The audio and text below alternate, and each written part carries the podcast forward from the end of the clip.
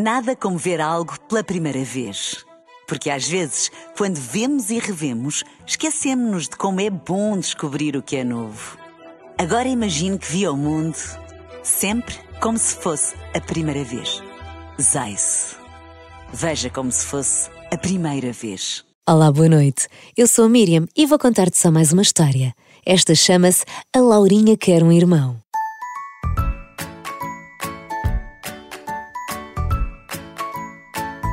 Já alguma vez desejaste muito uma coisa? Ter a esquadra da polícia da Lego, ter uma cozinha de brincar, ter a casa de bonecas da Gabi. Até é possível para os pais comprarem uma destas coisas no Natal ou no aniversário. Mas se o que mais querias no mundo era ter um gato ou um cão, hum, as coisas aí ficam mais complicadas e provavelmente terias de pedir muitas vezes aos teus pais. Mas há ainda um desejo que pode ser mais difícil de realizar: ter um irmão. Tudo o que a Laura mais queria era um irmão. Ela queria tanto, mas tanto, ainda por cima na sala dela na escola. Só ela é que não tinha irmãos. A sua amiga Alice era a irmã mais nova e o Duarte ia ter um irmão bebê. Um irmão bebê! Ela queria tanto isso. Fazia desenhos onde desenhava o pai, a mãe, ela e um bebê. A educadora até lhe perguntou quando viu o desenho: Então, Laurinha, a tua mãe tem um bebê na barriga? Não, não tem, mas eu queria tanto, respondia a Laurinha. No Natal, escreveu uma carta ao menino Jesus e ao Pai Natal, a pedir um irmão.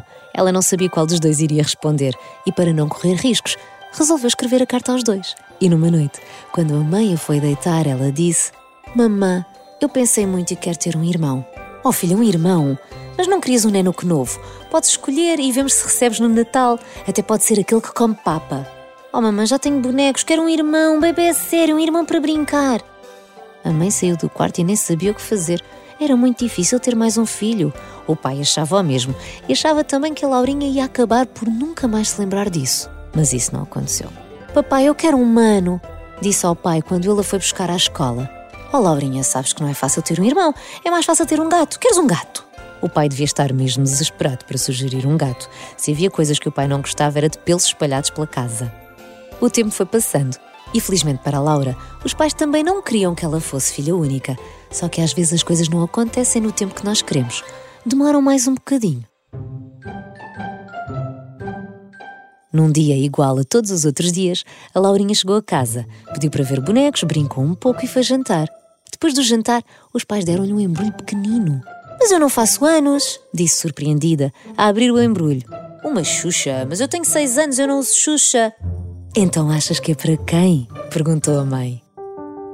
A Laurinha ficou de lágrimas nos olhos e abraçou tanto os pais e a ter um mano, finalmente! Estava desejosa de contar aos amigos na escola. A partir desse dia começou a guardar os brinquedos que mais gostava para deixar para o irmão. No supermercado já queria comprar papas e babetes. Estava desejosa que ele nascesse e que brincasse com ela. Mamãe, quando é que o mano nasce?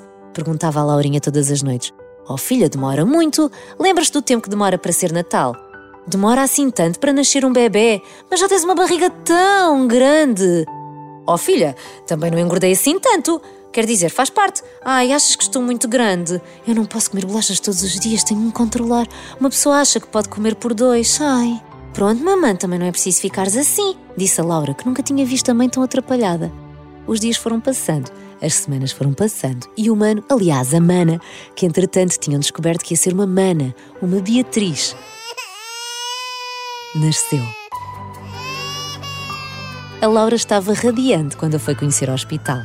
Ela sabia que era um bebê e que era pequenina como os seus nenucos, mas quando a viu, era tão pequenina e feia. Eu achava que os bebés eram bonitos, disse ao olhar para a irmã. Oh, querida, depois passa, tu também eras assim. Eu, mãe? Eu? Disse a Laurinha, meio incrédula. Gostava-lhe acreditar que tinha sido tão vermelha e engelhada. Posso pegá-la ao colo? perguntou à mãe.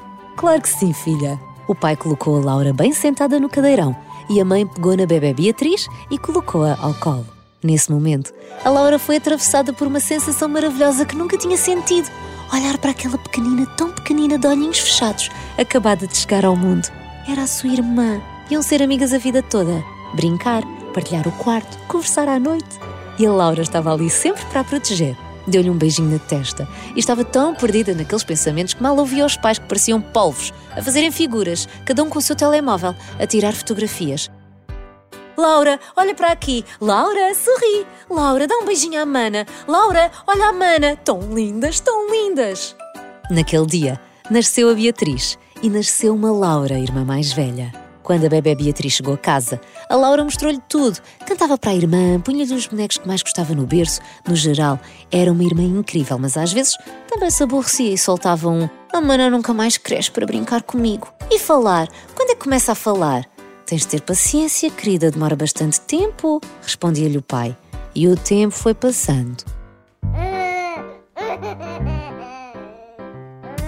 A bebé Beatriz começou a sorrir, a sentar-se, a querer estar sempre acompanhada. Começou a rebolar, a gatinhar.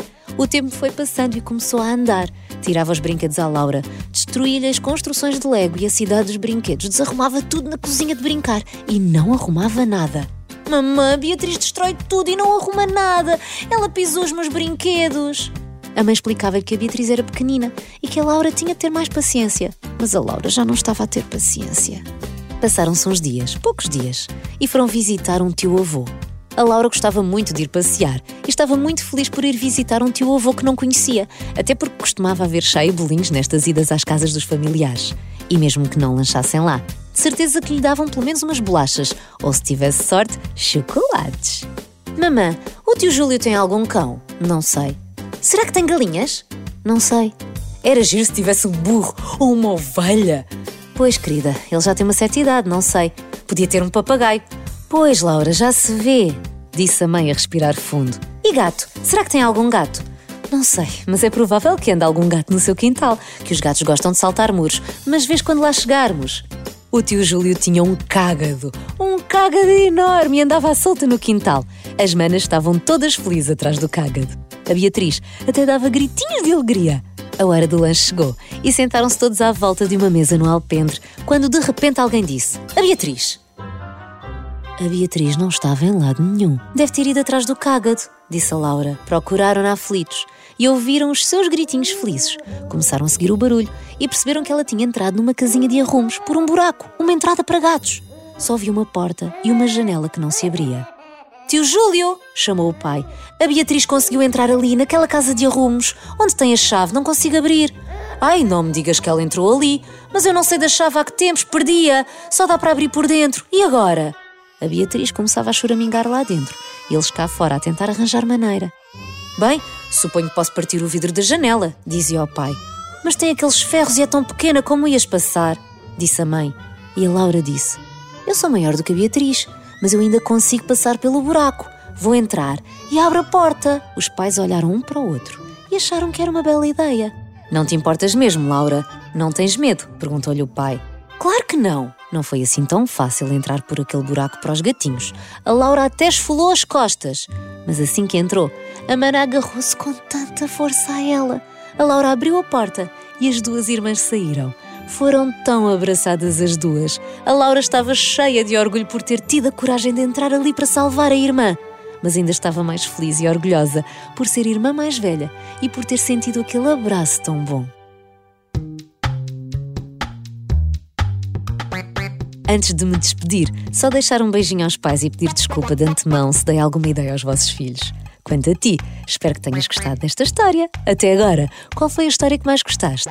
Olá, sou Inês Souza e, e, e vivo no Mar Canaveses. A minha idade é 6 anos.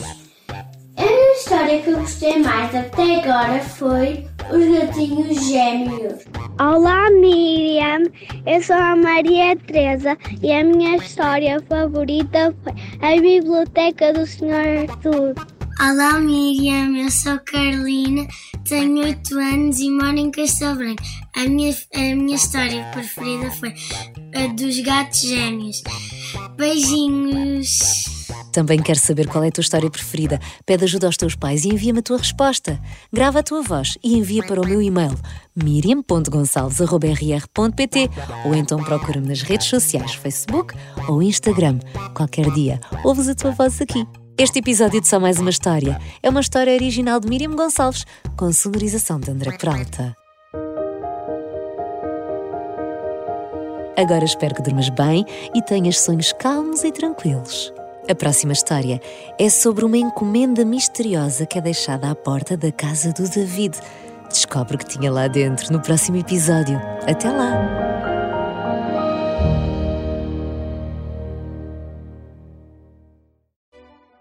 Nada como ver algo pela primeira vez. Porque às vezes, quando vemos e revemos, esquecemos-nos de como é bom descobrir o que é novo. Agora imagine que viu o mundo sempre como se fosse a primeira vez. Zais. Veja como se fosse a primeira vez.